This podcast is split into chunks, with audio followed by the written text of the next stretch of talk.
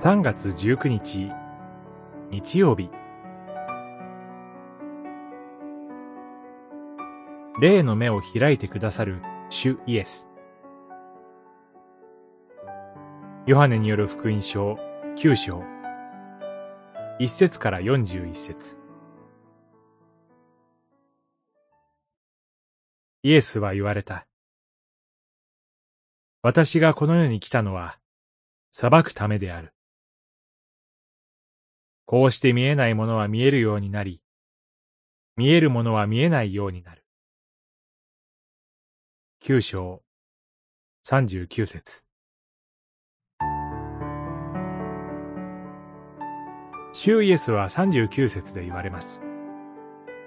見えないものは見えるようになり、見えるものは見えないようになる。愛の神がおられること。この神が私たちを救うために主イエスを世に使わされたことを知るならば、世界の見方が変わります。神を正しく知ることは、私たち自身を正しく知ることにつながるのです。日本キリスト改革派教会創立宣言は、これを、有心的人生観、世界観と言い表しました。1946年4月。主イエスは、生まれつき目の見えない人の目に、唾でこねた土を塗り、シルアムの池に行って洗いなさい、と言われました。彼は、主イエスの言われた通りにしました。この人は見えるようになり、主イエスに出会います。そして、主よ、信じます。と信仰を告白しました。